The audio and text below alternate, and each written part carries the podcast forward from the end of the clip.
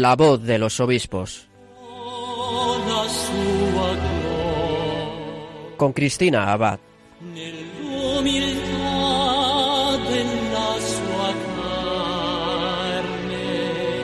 Lo spirito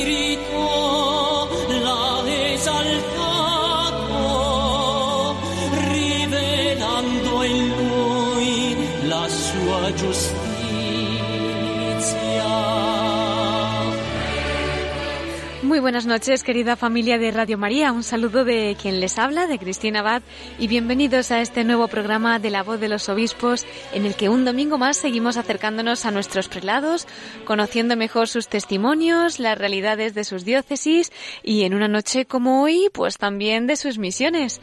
Y es que esta noche vamos a realizar un viaje un poco más largo de lo habitual. A través de nuestras ondas les invitamos a cruzar el Atlántico, como hicieron los misioneros, ¿verdad? Cuya semilla sigue fructificando. Entre ellos han sido muchos los dominicos que han dedicado su vida a la evangelización de América. Y de esto nos va a hablar el obispo entrevistado de hoy, que es un español y misionero dominico. Él está a cargo del gobierno pastoral del Vicariato Apostólico de Puerto Maldonado, en Perú, en el departamento Madre de Dios, en la selva amazónica. Y él es Monseñor David Martínez de Aguirre. Les comento además que su diócesis es una de las que visitará el Papa Francisco en el viaje apostólico que hará Perú del 18 al 21 de enero de 2018.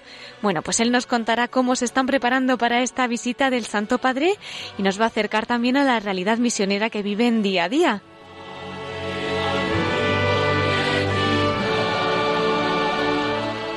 Miquel Bordas, como siempre, nos va a informar de las noticias más destacadas de nuestros pastores. Y bueno, ya que nos vamos a una diócesis tan vinculada a la Madre de Dios, con ese nombre del departamento, del río, de la sierra, pues vamos a poner también en manos de la Madre de Dios nuestro programa de hoy y comenzamos La voz de los obispos.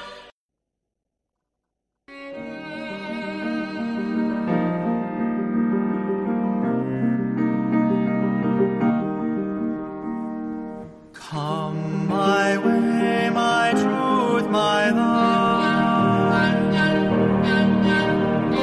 Such a way as gives us breath. Such a truth as ends of strife.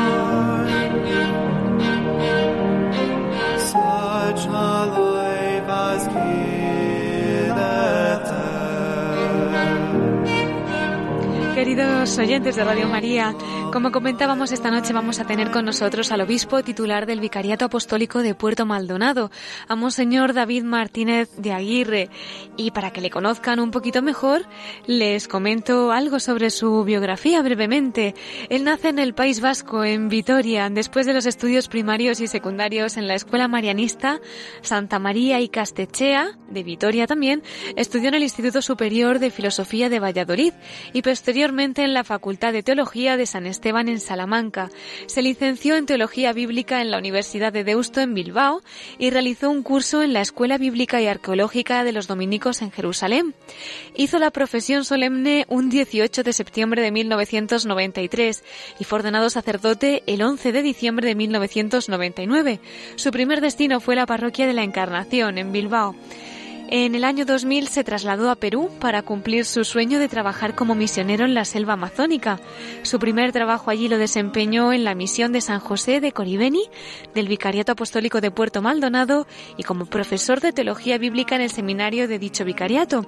Desde 2001 hasta noviembre de 2014 estuvo a cargo de la misión de Kirigueti y desde el 2004 fue consejero del Vicariato Regional Santa Rosa de Lima. En los últimos años compaginó esos cargos con otros como responsable de la misión San Pedro Mártir de Timpía y fue miembro del directorio del Centro Cultural José Pío Aza en la ciudad de Lima. En 2014 fue nombrado obispo coadjutor de este vicariato, sucediendo al año siguiente a Monseñor Francisco González, también dominico. Monseñor David Martínez tiene a su cargo una inmensa zona de la Amazonía peruana con no mucha población y vive a veces en zonas en las que resulta difícil acceder, de distintas etnias, distintas lenguas. En fin, es todo un reto para continuar esa evangelización y esa consolidación de la Iglesia en la que tanto bien están haciendo y a la que dedica cada día de su vida, ¿no? En esta zona de la selva amazónica de Perú. Bueno, pues vamos a darle la bienvenida por estar esta noche con nosotros. Muchas gracias, Monseñor. ¿Qué tal? Buenas noches, ¿cómo están? Un saludo a todos los amigos oyentes de Radio María. Muchísimas gracias. Sabemos que tienen una agenda apretadísima, así que doblemente se lo agradecemos el poder compartir este rato con usted desde la voz de los obispos y bueno, pues que nos cuente tantas cosas, ¿no? Que estarán realizando allí desde su misión. Pero antes nos encantaría saber cómo nace esta vocación. Primero al sacerdocio, claro. Bueno, pues mi vocación nace como la de como la de la mayoría, ¿no? Como tantas vocaciones que hay en la vida. Pues mi vocación nace en una familia, en ser una familia creyente con unos valores y que nos hacen que nos vinculemos a una comunidad eh, parroquial, en mi caso, una comunidad parroquial de los dominicos, allá en Vitoria. Y en esa parroquia, Santa María de los Ángeles, es donde desde niño, pues eh, los campamentos de verano, en los grupos de tiempo libre, pues empecé a descubrir eh, la, la, importancia que tenía en mi vida pues la persona de Jesús y los valores que ahí se nos cultivaban, ¿no? En contacto con la naturaleza, en las excursiones que hacíamos al campo, el compañerismo, los campamentos de, de verano, el trabajar todos por un objetivo común, el servicio a los más necesitados, el intentar vivir una vida de una forma pues austera, una serie de valores que empezamos a descubrir ahí en ese compañerismo que se crea en torno a una parroquia, en esa vida de comunidad, uh -huh. y eso hizo pues en un momento determinado eh, me planteara eh, pues un, el dedicar mi vida a esos valores que yo había estado viviendo, ¿no? En esos grupos de tiempo libre y parroquiales, y así fue como ingresé en la orden de predicadores, en los dominicos. Esa fue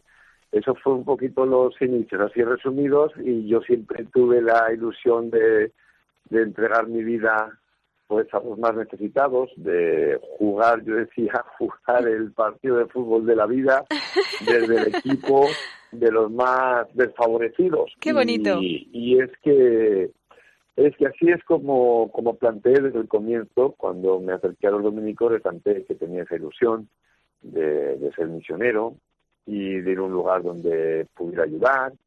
Durante los años de, de, formación, pues todo eso se fue asentando, fue cogiendo más fuerza y de esa manera es que llegué hasta aquí, hasta Perú y hasta esta Amazonía. Uh -huh. Sin duda, muy interesante, ¿no? Y desde bien pequeño con esa vocación tan grande. ¿Cuántas, ¿Cuánto les deberemos, Señor? Y querría a lo mejor ponernos un poquito en situación para los oyentes que por primera vez estén escuchando eh, un obispo dominico, ¿no? ¿Cómo es este carisma?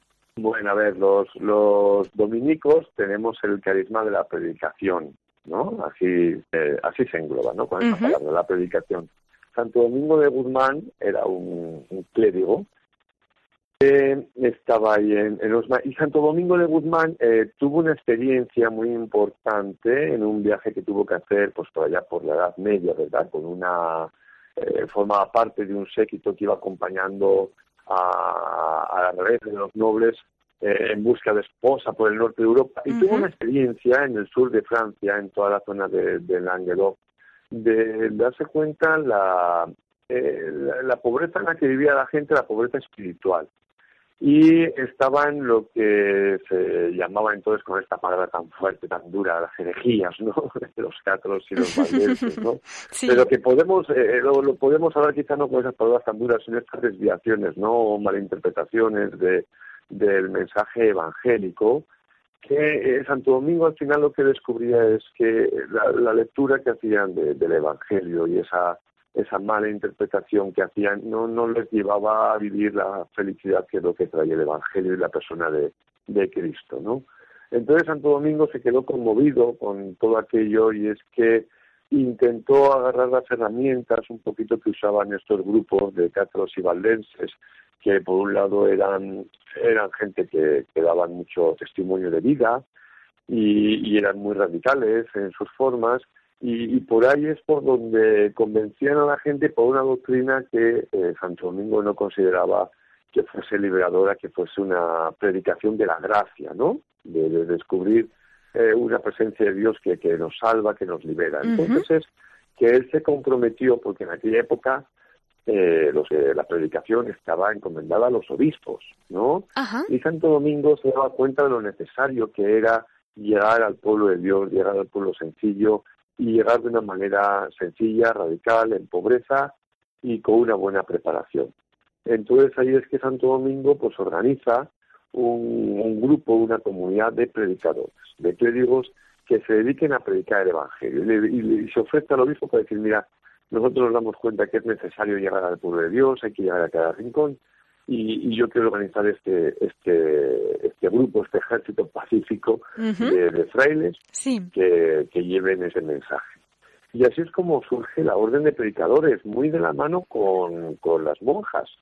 Qué que precioso. Santo Domingo también, sí, aquellas, las monjas de, de vida contemplativa, aquellas mujeres que habían sido un poquito eh, ganadas por, por estos grupos de católicos y valdenses y que se enteren un poquito eh, perseguidas. Santo Domingo eh, organiza las comunidades de vida contemplativa. ¿ya? de las monjas, de tal manera que ellas fueron las primeras. La orden de predicadores, las primeras son las predicadoras. Las monjas desde su vida contemplativa, ¿ya? Ujú. las monjas de clausura que decimos comúnmente, Sí. ¿verdad? Ajá. Y desde ahí, con los frailes, pues empezó todo lo que es la familia dominicana, ¿no? Luego después vinieron también todos las órdenes, eh, los, o sea, la, la orden tercera que se decía, pues los grupos laicales en torno a la vida de los frailes y las hermanas de, de vida activa, ¿no? Así es como surge esta orden de predicadores y ese es el carisma que se ha llevado, se ha ido enriqueciendo a lo largo de la historia. Bueno, pues tenemos personajes como Santo Tomás, ¿no? Sí. Que, que refleja la parte del estudio. ¿verdad? Tenemos a Bartolomé de las Casas, que refleja la parte también del estudio y de la encarnación, ¿no? Del escuchar también no solo el estudio de la teología en lo que es la Sagrada Escritura Sí. y en, en la- en el magisterio de la Iglesia, sino también el, el- el estudio de la teología a, a partir de la realidad y de escuchar el rito de los pobres, ¿no? que es lo que encarnó un poquito Bartolomé de las Casas y también sembró toda una tradición dominicana ¿no? hasta el día de hoy. Ujú. Esas obras de Dios y como dice que se están extendiendo y ya con tantos santos, además intercediendo desde el cielo. Eh, Monseñor, desde Perú, eh, ¿cómo es esta presencia? Además de usted, todavía se conservan, hay más dominicos, eh, entre los laicos me imagino que también compartirán este carisma, sacerdotes, en fin, ¿cuál es la presencia actualmente? Bueno, eh, aquí en Perú, desde la época de, pues desde la época de la conquista española, eh, poco después ya cuando vinieron los, cuando vinieron españoles para esta zona, los fieles eh, dominicos estuvieron presentes, ¿no? Y bueno, tenemos la, la vida de, de San Martín de Porres, ya de Santa Rosa de Lima, Sí. de San Juan Macías, que son un poquito los santos que nos han nos hacen memoria de una presencia dominicana en Perú, pues desde pocos años después de la de la conquista. Esa presencia de dominicos en Perú eh, se ha seguido dando hasta el día de hoy en lo que se llama la provincia de San Juan Bautista. Pero luego en el año 1900 eh, hay un movimiento aquí en el mismo Perú y secundado por la Santa Sede, hay un movimiento a raíz de toda la explotación del caucho con toda la industria automovilística, Sí. eh, se produce una invasión eh, brutal a todos de la Amazonía, de la selva, en busca del árbol de la siringa, para eh, producir el caucho que luego va con el que se iban a hacer las ruedas ¿verdad? Claro. de los autos. Entonces, eh, eso hubo toda una invasión de la Amazonía hasta los últimos rincones donde pues, eh, empresarios y gente de, de- de todos los lugares eh, se fueron metiendo por la Amazonía y usaron a los pueblos indígenas como mano de obra, bueno, como esclavos. ¿Ya? Se usó como esclavos, luego se diezmó la, la población indígena en la Amazonía. Entonces hubo un grito muy fuerte, también desde el Papa, sobre la lamentable situación de los indios, y hubo una respuesta de gente de iglesia, desde el mismo laicado, mujeres con una- un, un cierto nivel social y un cierto acceso a los grupos de poder, insistieron mucho para que la Santa Sede eh, pudiera entrar en un convenio con el Estado peruano y la Iglesia se organizaran las misiones en lo que es la Amazonía peruana. Esto fue en 1900. Ujú. Y es así que se crearon eh, entonces eh, tres prefecturas apostólicas eh, de, de los agustinos, los franciscanos y los dominicos, que luego han dado lugar a hoy, hoy en día son ocho vicariatos apostólicos, ¿verdad? El nuestro de los dominicos no solo no se dividió, sino que se extendió, se hizo todavía más grande de lo que entonces era. Y, y desde 1900 los dominicos estamos en esta zona de, de la Amazonía, que es eh, la zona sur de suroriente de Perú, Sí. limítrofe ya con Brasil y con Bolivia. Es una zona muy convulsionada, pues porque lo mismo que en su día se, se dio el se dio el caucho, pues Sí. hoy la Amazonía está teniendo una presión muy similar a la que tuvo entonces, que está Ah, sí. condicionando mucho la vida de los pueblos y está afectando mucho sí, a los pueblos indígenas y también a las poblaciones campesinas que un día vinieron a, a poblar esta selva. Ujú.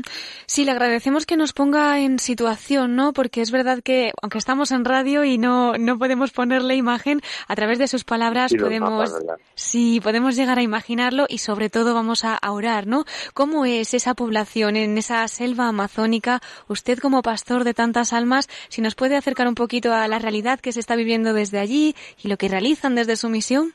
Es una realidad compleja, eh, porque nuestro vicariato es muy grande, son 150.000 kilómetros cuadrados. Madre mía. Como si agarramos toda la cornisa cantábrica, nos metemos por Aragón y llegamos hasta Cataluña. Impresionante. Eso, eso es el vicariato apostólico de Puerto Maldonado con signas comunicaciones que, que ustedes tienen allá, ¿verdad? Claro. Entonces, es, eh, para que se haga una idea de estas extensiones, yo eh, utilizo tres meses solamente para visitar las sedes parroquiales, ¿ya? Las 21 sedes parroquiales. Ya no hablo de llegar a las a las comunidades de, de cada sede parroquial, ¿no? Que algunas Sí. tienen 70, 100.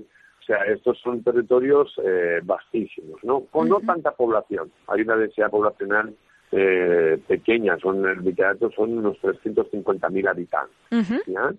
en 150.000 kilómetros cuadrados y con dos ciudades, una Puerto Maldonado de 120.000, ya, ya son muchos, Sí. y Yabamba, que es otra zona del Cusco, con 60.000, y, y luego otra con 20.000. Si se dan cuenta en estos datos que les estoy dando, eh, hay, un, hay unos núcleos urbanos fuertes, grandes. Desde luego. Es una novedad en la Amazonía, esa tendencia a la urbanización de la Amazonía.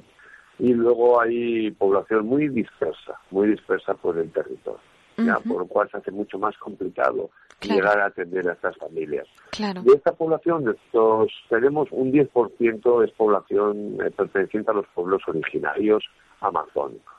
¿ya? Y el, el resto de la población mayormente es población andina que eh, fueron bajando de los Andes, para que se haga una idea, hasta el Pacífico, luego vi una zona de costa, luego subimos la cordillera de los Andes, y cuando bajamos la cordillera de los Andes, ahí viene toda la selva, la pampa de la selva, que ya se va hasta el Brasil, hasta el Océano Atlántico. Entonces, toda la, la parte de los Andes que han defendido en busca de, tierras, en busca de una riqueza eh, rápida, prometida, que luego no es tal, pues ha habido mucha, la, la- la falta de planificación de agrícola de- de tierras para los campesinos de la sierra, para la gente de la sierra, pues ha hecho que mucha gente haya migrado para la selva en busca de una pobreza. Entonces, en nuestra población hay eh, una mayoría que son eh, población andina, ¿ya? Algunos más recientes que mantienen mucho sus costumbres y otros que sus ancestros son andinos y ya prácticamente se han hecho amazónicos, ¿no? Y aquí ya, ya los hijos ya son gente que ha nacido en la Amazonía, pero sus antepasados procedían de, del Ande. ¿eh? Y bueno, pues es una realidad pues de, de- de una riqueza cultural grande, pues porque están todos los pueblos originarios. Eh, nosotros en el Viqueato tenemos más de 15 grupos de, de diferentes etnias, agrupados en, en cuatro familias lingüísticas. Y eh, es una riqueza tremenda, ¿no? La de, la de estos pueblos. Lo que pasa es que se encuentran en una situación muy difícil porque la presión que en estos momentos se está ejerciendo sobre la Amazonía y sobre los territorios de estos pueblos pues es brutal. ¿ya? De alguna manera, la, todo lo que el Papa nos habla en la encíclica Laudato Si, Sí.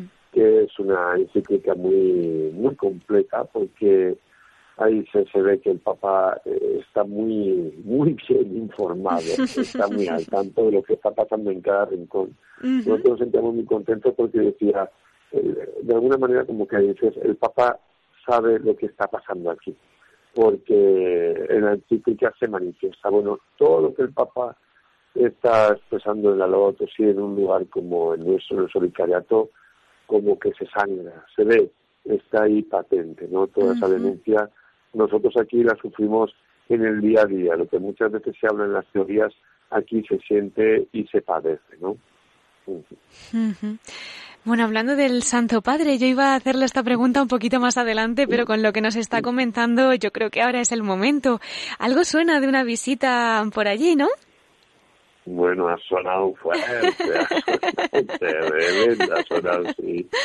Ha sido tremendo y para nosotros solamente el hecho de que el Papa Francisco haya dicho que quiere venir a Puerto Maldonado, solamente eso ya tiene una importancia tremenda. Claro. Es una trascendencia grande para nosotros porque eh, porque es decir este lugar del planeta con todo lo que ahí ocurre eh, es importante para el Papa y por lo tanto es importante para la Iglesia y por lo tanto es, es, es mirado, o sea, es la sensación que tuvo que tener Saqueo cuando estaba subido en aquel árbol, se sentía miserable, pequeño y veía a toda la gente abajo saludando en primera fila y él subido en el arbolito allá avergonzado, sintiéndose un miserable, de repente pues pasa Jesús y le señala y le dice, baja porque en tu casa es donde yo me quiero hospedar. ¿no? Esa Qué bonito de- ejemplo. Saqueo es, eh, tuvo que ser bueno pero en la Biblia está llena de esos ejemplos porque yo cuando le daba aquí la noticia decían pero ¿por qué Puerto Maldonado? yo decía pero acuerden como en la Biblia también cuando fueron a buscar a, a- a los hijos de el, el David Sí. ni, ni le habían llamado para la fila, ¿no? El ceniciento, ¿no? Él ni contaba. Y no, pues ese, ese pequeñito, ese rubio, ese rubianes de ahí, ese es el que, el que vamos a ungir, porque eres el elegido del Señor, ¿no? Es verdad. Ante la perplejidad de todos, ¿no? La- El mismo magnífica, ante la perplejidad de la Virgen María, diciendo, bueno, ¿qui- ¿quién soy yo para que el Señor se haya fijado en mí? Y esto, bueno, pues nosotros un poquito en Puerto Maldonado tenemos esa sensación, ¿no? Es decir, ¿quiénes somos nosotros para que el Señor, para que el Señor a través del Papa Francisco, ¿no? Eh, se haya se haya fijado en nosotros, ¿no? Y es algo grande, es un es un grito fuerte porque nuestro vicariato es Madre de Dios, la selva en general, porque nuestro vicariato es Madre de Dios y, y Cusco y Ucayali, estamos en tres departamentos. Entonces, eh, nuestra zona de la selva es, es vista la Amazonía, hasta ahora era vista en el Perú como la despensa de donde se puede sacar sin pedir permiso porque se daba por hecho que aquí no había nadie o que los que vivían pues como que eran ciudadanos de segunda o de tercera, que ya dijo alguno, ¿verdad? Y como que no tenían tanto derecho o no eran eh, constitutivos de, de derechos, no eran sujetos de derecho en un Estado, ¿no? En un Estado moderno, porque como son pueblos originarios, así antiguos, bueno, algún día tendrán que salir de su primitivismo, ¿no? Es un poquito esa concepción que, que, que se tenía, ¿no? Entonces es un lugar donde tú puedes ir, coger y además la gente que está es mano de obra para lo que tú quieres coger, o sea, lo tiene todo, ¿no? Y la Amazonía un poco visto así, como una despensa de- del Perú. Ahora ya no es la despensa del Perú, la Amazonía es la despensa del planeta, Claro. ya no solo del Perú, es del planeta.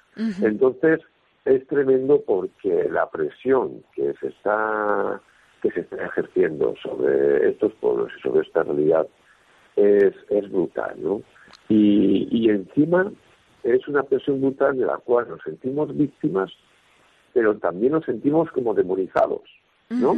Ante todo el desastre, encima de ser víctimas, nos sentimos como demonizados por, por, por el mismo sistema que es el que organiza este, esta situación tan terrible, ¿no? Entonces es, es muy importante que, que venga el Papa Francisco en sentido reconocido y que venga con una palabra de, de esperanza, una palabra de consuelo, pues es, es, es, muy importante para nosotros. Me imagino que le estarán esperando con muchísimo entusiasmo. Será, como dice usted, esa inyección ¿no? de esperanza, de consuelo. No sé si se está pensando en algo en particular para preparar esta visita. Ilusión toda, me imagino, pero más concretamente no sé si ya han iniciado algo.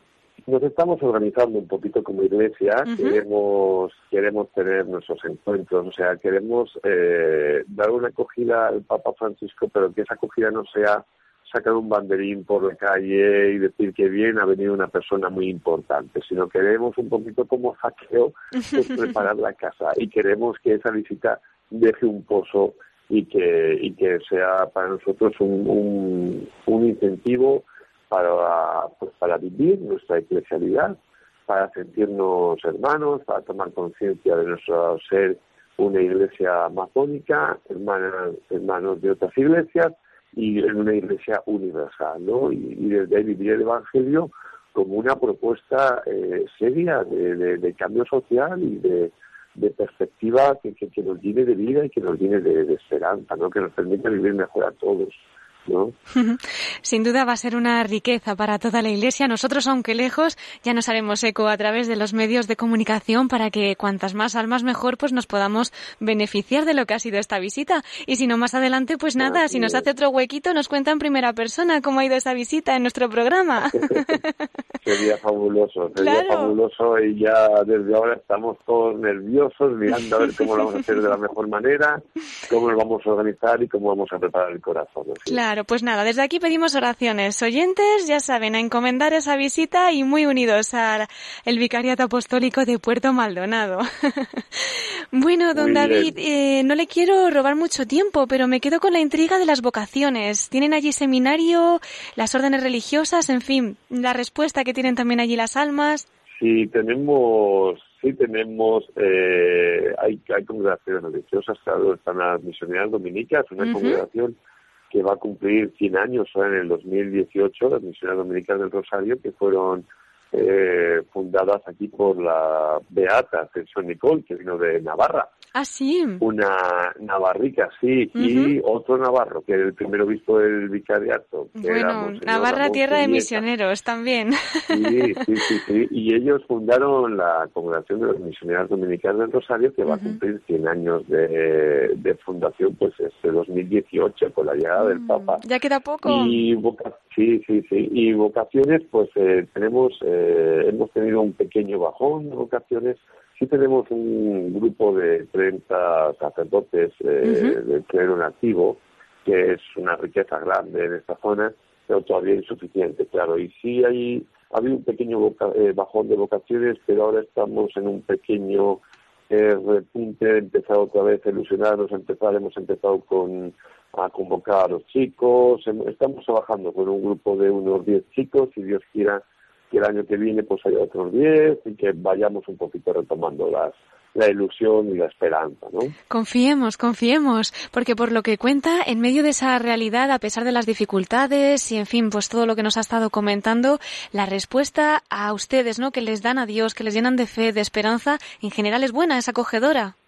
Sí, sí, la, la gente está muy necesitada de, de una de alguien que, que escuche, alguien que se que se identifique con su problemática, con su realidad, alguien que les traiga una esperanza. ¿no? Yo cuántas veces iba a las comunidades y me dicen, padre, ¿cuándo vas a volver? Y yo decía, pero si no he hecho nada. ¿Y, y por qué?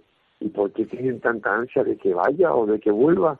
Y un día descubrí que es eso, pues porque es la sensación de que no están solo, porque llevas una palabra de esperanza, sentirse acompañados y, y eso la gente lo agradece mucho. Sí. Claro. Claro, pues nada, nosotros nos alegramos y también pues de haber podido compartir ¿no? esa porción de, del vicariato de Puerto de Maldonado. Como creo que va con un poquito de prisa, yo le iba a hacer una sugerencia. Tenemos al final de nuestro programa una sección del corazón de María. Eh, ¿Nos sacaría un hueco para que volviéramos a conectar con usted en unos minutos y nos habla desde el corazón de la Virgen? Sí, no hay ningún problema. Muchísimas gracias, monseñor. Pues entonces, después de las noticias, conectamos con usted. Dios se lo pague. Muy bien, muy bien. Que Dios les bendiga y un saludo a todos un saludo. de Radio María. Un saludo.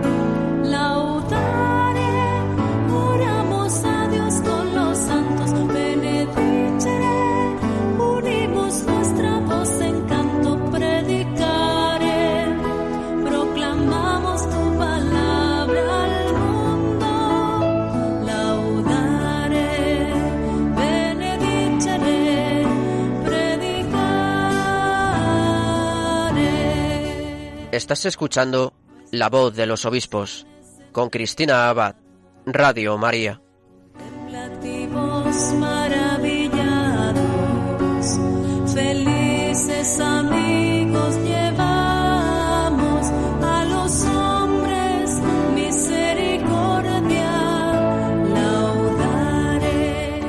mientras escuchamos este himno oficial del Jubileo de los Dominicos en su octavo centenario, me imagino que a muchos les sonará, les recordamos que hemos entrevistado hace tan solamente unos minutos al obispo de, de Puerto Maldonado, a Monseñor David Martínez.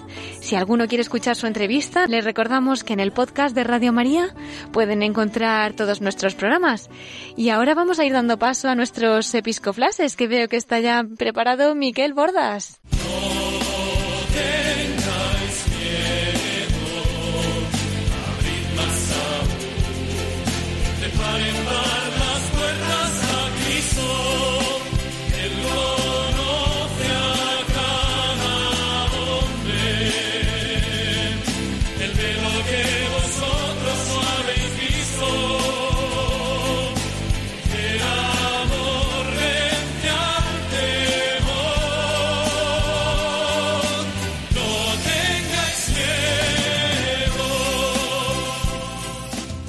Y un domingo más vamos a darle la bienvenida a nuestro colaborador, Miquel Bordas. Muy buenas noches. Muy buenas noches, Cristina, ¿cómo estás? Muy bien, gracias a Dios. ¿Qué nos traes para hoy, Miquel? Pues como siempre, si puedo, empiezo felicitando. Cuéntanos. Eh, es que la semana pasada felicitamos al obispo de Santander, eh, Monseñor Manuel Sánchez Monje, diciendo que el sábado pasado, o sea, ayer, se cumplían los 12 años de su ordenación episcopal. Pero tengo que rectificar o precisar que este aniversario se cumple precisamente hoy, domingo 23 de julio. Ah, pues nada, así hacemos más extensa aún la felicitación, ¿no? Y la, insistimos en ella, exacto. Claro. Y la encomendamos. Bueno, pues si no hay más felicitaciones, Miquel, quizá podemos empezar con noticias. A ver, cuéntanos. Sí, la primera noticia es que, como ya anticipamos eh, hace unas tres semanas, eh, haciéndonos eco de aquella noticia del nombramiento de nuevos obispos auxiliares para la Archidiócesis de Barcelona, mm, ya dijimos que ya, ya nos dirían o ya se comunicaría la fecha y el lugar concreto de la ordenación, Sí. que sería en septiembre. Pues ya la tenemos. Ya ¿eh? la tenemos. Cristina, toma nota porque va a ser el día sábado 9 de septiembre en la Basílica de la Sagrada Familia, donde se van a ordenar los sacerdotes Sergi Gordo y Tony Badey. ¿eh? Pues nada, nos lo apuntamos en la agenda, Miquel. Bien, sigo. Eh, esta semana se ha celebrado en Ávila eh, el Seminario Internacional y la Asamblea General del Movimiento Mundial de Trabajadores Cristianos, con ocasión de su 50 aniversario. Y aunque han participado pues muchos delegados, 120, venidos de 42 países, Sí. bajo el lema Tierra, Techo y Trabajo para una vida digna, lo traemos aquí, esta noticia, porque también han participado varios obispos en, esto, en este seminario. En primer lugar, pues eh, Monseñor Carlos Escribano, que es el conciliario de la Acción Católica, a la que pertenece la JUAC, que es la afiliada a la- al Movimiento Mundial de Trabajadores Cristianos. En primer lugar, el, el obispo del lugar, el anfitrión, eh, que es el obispo de Ávila, Monseñor Jesús García Burío, pero también como anfitrión, conciliario de la Acción Católica y de la Comisión Episcopal del Apostolado Seglar, que es Monseñor Carlos Escribano, el obispo de Calahorra, La Calzada, Logroño. También han estado pues el responsable de Pastoral Obrera en la Conferencia Episcopal, que es Monseñor Antonio Algora Hernando, ¿te acuerdas? Que Claro, sí, sí, eh, le eh, tuvimos aquí también con nosotros, ¿verdad? Sí, sí, el obispo emérito de Ciudad Real. Y también es- ha estado el cardenal don Ricardo Blázquez Pérez, el arzobispo de Valladolid, eh, quien presidió la celebración eucarística del jueves. Pero aunque no estuvo, no pudo estar, pero sí se hizo presente su santidad el Papa Francisco con un mensaje que entregó en la sesión de apertura, pues se la entregó al obispo de Ávila, eh, firmado por su, el cardenal Pietro Parolin, secretario del Estado de su santidad. Entonces, Cristina, llegados a este punto, pues terminan las noticias, pero te voy a traer, como cada semana, una, al menos una carta dominical. En este caso va a ser de- del cardenal de Barcelona, el arz- arzobispo de Barcelona, Juan- don Juan José Omeya. Y va a versar sobre una de, la- de estas fiestas que vamos a celebrar esta semana, pero dedicada especialmente a los abuelos, que es eh, sus patrones, ¿no? Que los abuelos de Jesús, San Joaquín y Santa Ana, ¿no? Pues vamos a escucharla, Miguel.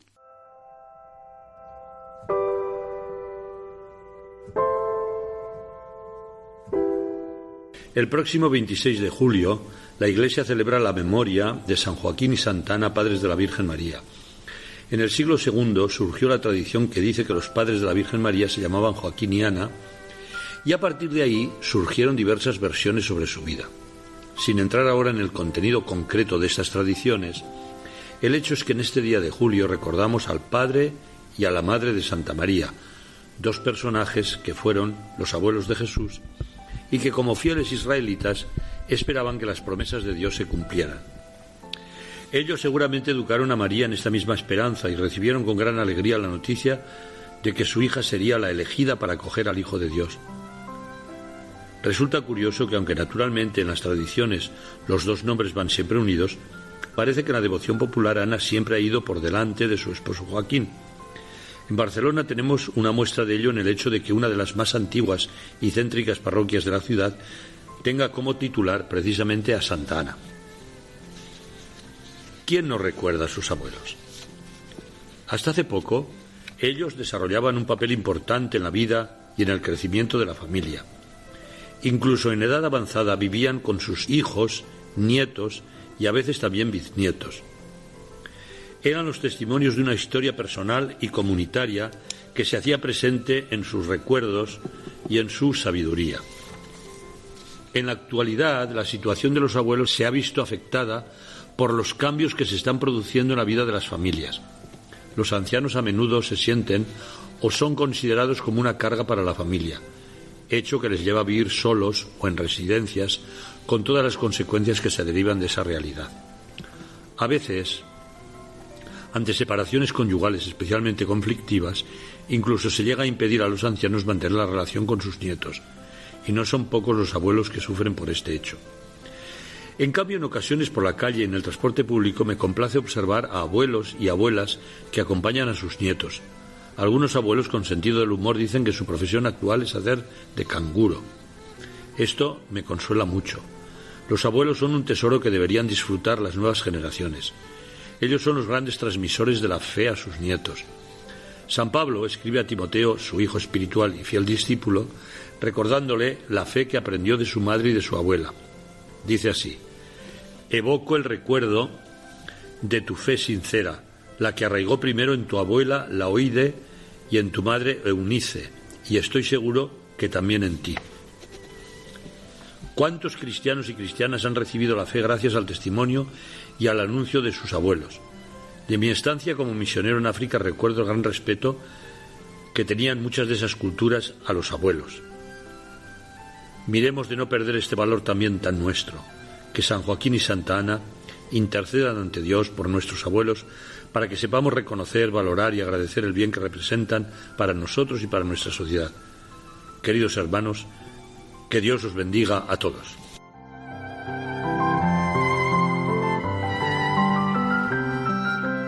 Precioso este mensaje que nos ha dado el cardenal Omeya, ¿verdad? Para celebrar esta fiesta de los abuelos, la fiesta de San Joaquín y Santa Ana.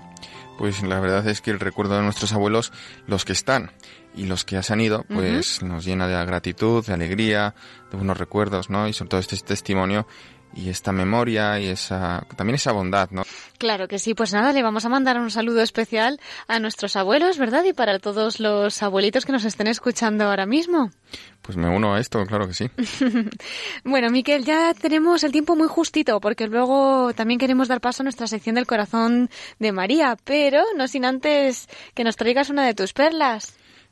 Hoy la per- perla es un poco especial porque no va a haber cita explícita, eh, como suelo traer, pero quería equilibrar el programa de hoy, tan dedicado pues a la orden de predicadores, a los dominicos, que ha tenido tanta presencia hoy, pues con Monseñor David eh, Martínez de Aguirre y bueno, contando pues esa presencia dominica también en, en, en Hispanoamérica y en el Perú en concreto.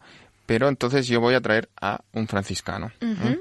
Eh, y el franciscano en cuestión no es nada más ni nada menos que el venerable siervo de Dios, Fray Francisco Jiménez de Cisneros, el cardenal Cisneros, ¿eh?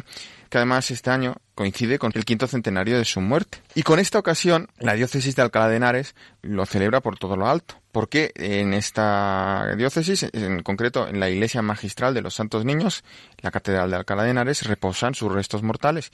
Y en la capilla de San Ildefonso, en la misma ciudad, en la universidad por él fundada, puede admirarse su hermoso sepulcro. Cardenal Cisneros ya ha dicho que fue cardenal, arzobispo Toledo, primado de España, tercer inquisidor general de Castilla y franciscano. Antes de todo esto, fue pues, pues un grande de España. eh, gobernó la corona de Castilla en dos ocasiones por incapacidad de la reina Juana. Eh, Pero no solo se celebra este quinto centenario de su muerte en Alcalá de Henares, en la diócesis de Alcalá de Henares, sino también en, en la diócesis de, Guadalajara, Sigüenza, donde hay una exposición sobre Cisneros que va a estar abierta hasta el 31 de octubre en el Museo, la Catedral y 11 lugares de la misma ciudad de Sigüenza, eh, donde él fue canónigo y vicario eh, eh, general de la diócesis durante unos años ¿eh? y se hace en esta exposición pues un recorrido por su trayectoria y ministerio en esta ciudad y simplemente quería aquí hacer apuntar ese dato que es siervo de Dios y venerable si Dios quiere y algún día podamos ver elevado a los altares a ese gran a esa gran figura de la Iglesia española que fue Fray Francisco Jiménez de Cisneros que llevaba nombre de pila Gonzalo ¿eh? cuando se hizo franciscano que se hizo franciscano ya siendo sacerdote y ya siendo, pues, eh, ocupando cargos eclesiásticos. Además, bueno, de su vida simplemente resaltar eh, que eh, aunque, pues eso, eh, ocupó los máximos puestos, tanto eclesiásticos como civiles, en el gobierno de la Corona de Castilla, pero su, su realmente lo que él quería pues es ser un simple fraile no ahí encerrado en su en su convento dedicado pues a, la- lo que es la, la- vida franciscana a la contemplación y la vida activa a la vez eh, una orden mendicante de pobreza. Pues le tocó confesar a la reina nada más ni nada menos la reina Isabel. Otra persona pues que está en proceso de beatificación. Eran años especiales de, de una gran eh, fecundidad eh, apostólica, eclesial, ¿no? De, de- aquella Castilla, de aquella España, que luego se derramó. Esta vida espiritual no se quedó ahí dentro, sino se derramó a las Américas. Pues volvemos a América, Miquel, porque nos va a hablar desde el corazón de María, Monseñor David Martínez, el obispo del Vicariato Apostólico de Puerto Maldonado, en Perú.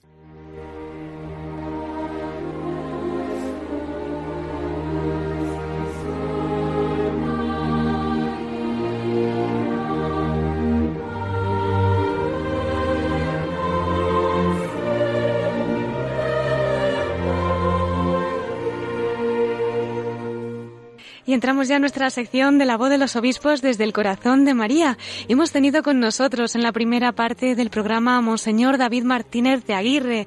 Él es el obispo del Vicariato Apostólico de Puerto Maldonado. Y tenemos ahora el honor de volver a conectar con él para recibirle en nuestra sección dedicada a la Virgen. Él nos va a hablar desde el corazón de María. Muy buenas noches otra vez, Monseñor. Buenas noches, ¿qué tal? Buenas noches a todos los que nos están escuchando. Muchísimas gracias también por este tiempo final para concluir de la mano de nuestra madre y nosotros somos todo oídos para que comparta alguna experiencia que haya vivido especial dentro de su corazón. Bueno, pues eh, yo siempre recuerdo con, con cariño eh, la Virgen María, la vocación de la Virgen del Pilar. Yo soy dominico, siempre la Virgen del Rosario, ¿verdad? Claro. Y, y pero de, me he educado con los marianistas, Ujú. ¿ya? La, la vocación de la Virgen del Pilar siempre la he tenido ahí muy presente y además en mi familia, eh, cuando nosotros solíamos ir de, de vacaciones a la Sí. zona del Mediterráneo, solíamos ir con el carro y siempre pasábamos por Zaragoza. El retorno lo solíamos tener en torno al 15 de agosto, entonces la parada era obligatoria en el, en el Pilar. Todos los años, nuestros papás desde niños a misa al Pilar. Y si no podíamos parar a mitad de camino para ir a la misa, pues que quiera a saludar a la Virgen, a rezar un ratito y luego continuamos el viaje. Era ya costumbre. Qué bonito. Y recuerdo un- una vez, un, un año, que fue algo, no sé qué pasó, era un auto nuevo que había comprado mi papá y le dio fallo, y falló. ¿Ah, sí? De tal manera que nosotros salimos desde Valencia hasta Zaragoza cuando mi papá ponía el auto a, pues ya pasaba los 50 kilómetros por hora, 60, el auto empezaba a dar, a dar botes Ay, y nos tuvimos que hacer todo el viaje desde Valencia hasta Zaragoza, medio por el Arcén, a ver cómo llegábamos, dando unos botes ahí asustados. Bueno, bueno, un horrible el viaje. Y como siempre, como siempre, nos fuimos a, a la Virgen del Pilar, a pesar de todo el viaje tan terrible que estábamos teniendo, paramos en Zaragoza Sí. Y nos fuimos a la Virgen del Pilar. Nos fuimos a misa y estuvimos allá, ¿no? y rezamos. Y cuando nos montamos en el carro, de una tirada hasta Vitoria. ¿En Lo serio? recuerdo con mucho cariño y diciendo, mira cómo la Virgen, ¿no? Milagro Cómo nos- total. Cómo nos echó el, cómo nos echó Sí. el cable y cómo nos ayudó, ¿no? Y son esos recuerdos cariñosos de, de niño donde uno dice, bueno, pues pues cómo siente uno la, la, la presencia Claro. la amorosa de la madre, ¿no? Es Eh, verdad. Sí, sí, pues esos recuerdos entrañables que le quedan, Sí, ¿verdad? sí. Pues nada, cuando estemos en carretera y nos pase algo así, al pueblito cercano a visitar a la Virgen. Así es, así en el paso por el Pilar, por Zaragoza, pues siempre que se pueda, ¿verdad? Ujú. Un saludo a la, a la madre. Y ¿no? tanto, vaya bendición que tenemos. Y muy providencial que nos cuente eso también, porque tenemos muy cerquita ya la fiesta de Santiago Apóstol, a quien se le pareció. Entonces, pues ha sido un regalo escuchar su testimonio también de la Virgen del Pilar. Así es. Así es, Muy así bien. es. Pues le despedimos, pero no hasta mucho, porque esperamos esa otra conversación con usted más adelante, si Dios quiere, para que nos cuente, cuando Dios quiera, pues esa visita del Santo Padre. Y ya sabe que nuestros micros están siempre abiertos para ustedes. Les enviamos un cariñoso saludo a toda su diócesis y esperamos tenerle pronto por aquí. Muchas gracias, muchas gracias a todos y que Dios les bendiga y que Santiago Apóstol pues que siga protegiendo. Muchísimas gracias. Bueno. Hasta pronto. Hasta pronto. hasta pronto.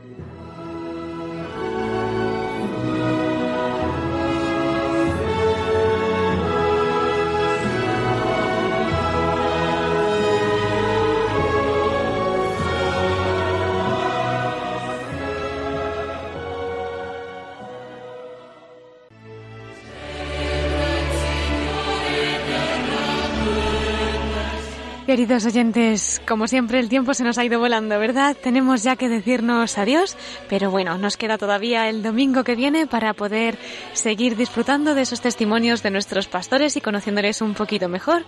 Les recordamos una vez más nuestro correo electrónico, la voz de los obispos y ya saben que nos pueden seguir a través de Twitter de Radio María. Le enviamos nuestro más sincero agradecimiento al obispo del Vicariato Apostólico de Puerto Maldonado, Monseñor David Martínez de Aguirre, que nos ha acercado a la realidad de su misión, ha compartido cómo están preparando esa visita del Papa Francisco en su diócesis y nos ha acercado también a la Virgen María. Gracias a Miquel Bordas, que nos ha hecho llegar esos mensajes y noticias de nuestros pastores, y muchas gracias a todos ustedes por habernos acompañado un domingo más. Les dejamos con el informativo de las 10 de la noche de Radio María y ya saben que nos vemos en siete días después del testimonio de María de Nápoles pasadas las 9 de la noche en la voz de los obispos. Dios los bendiga.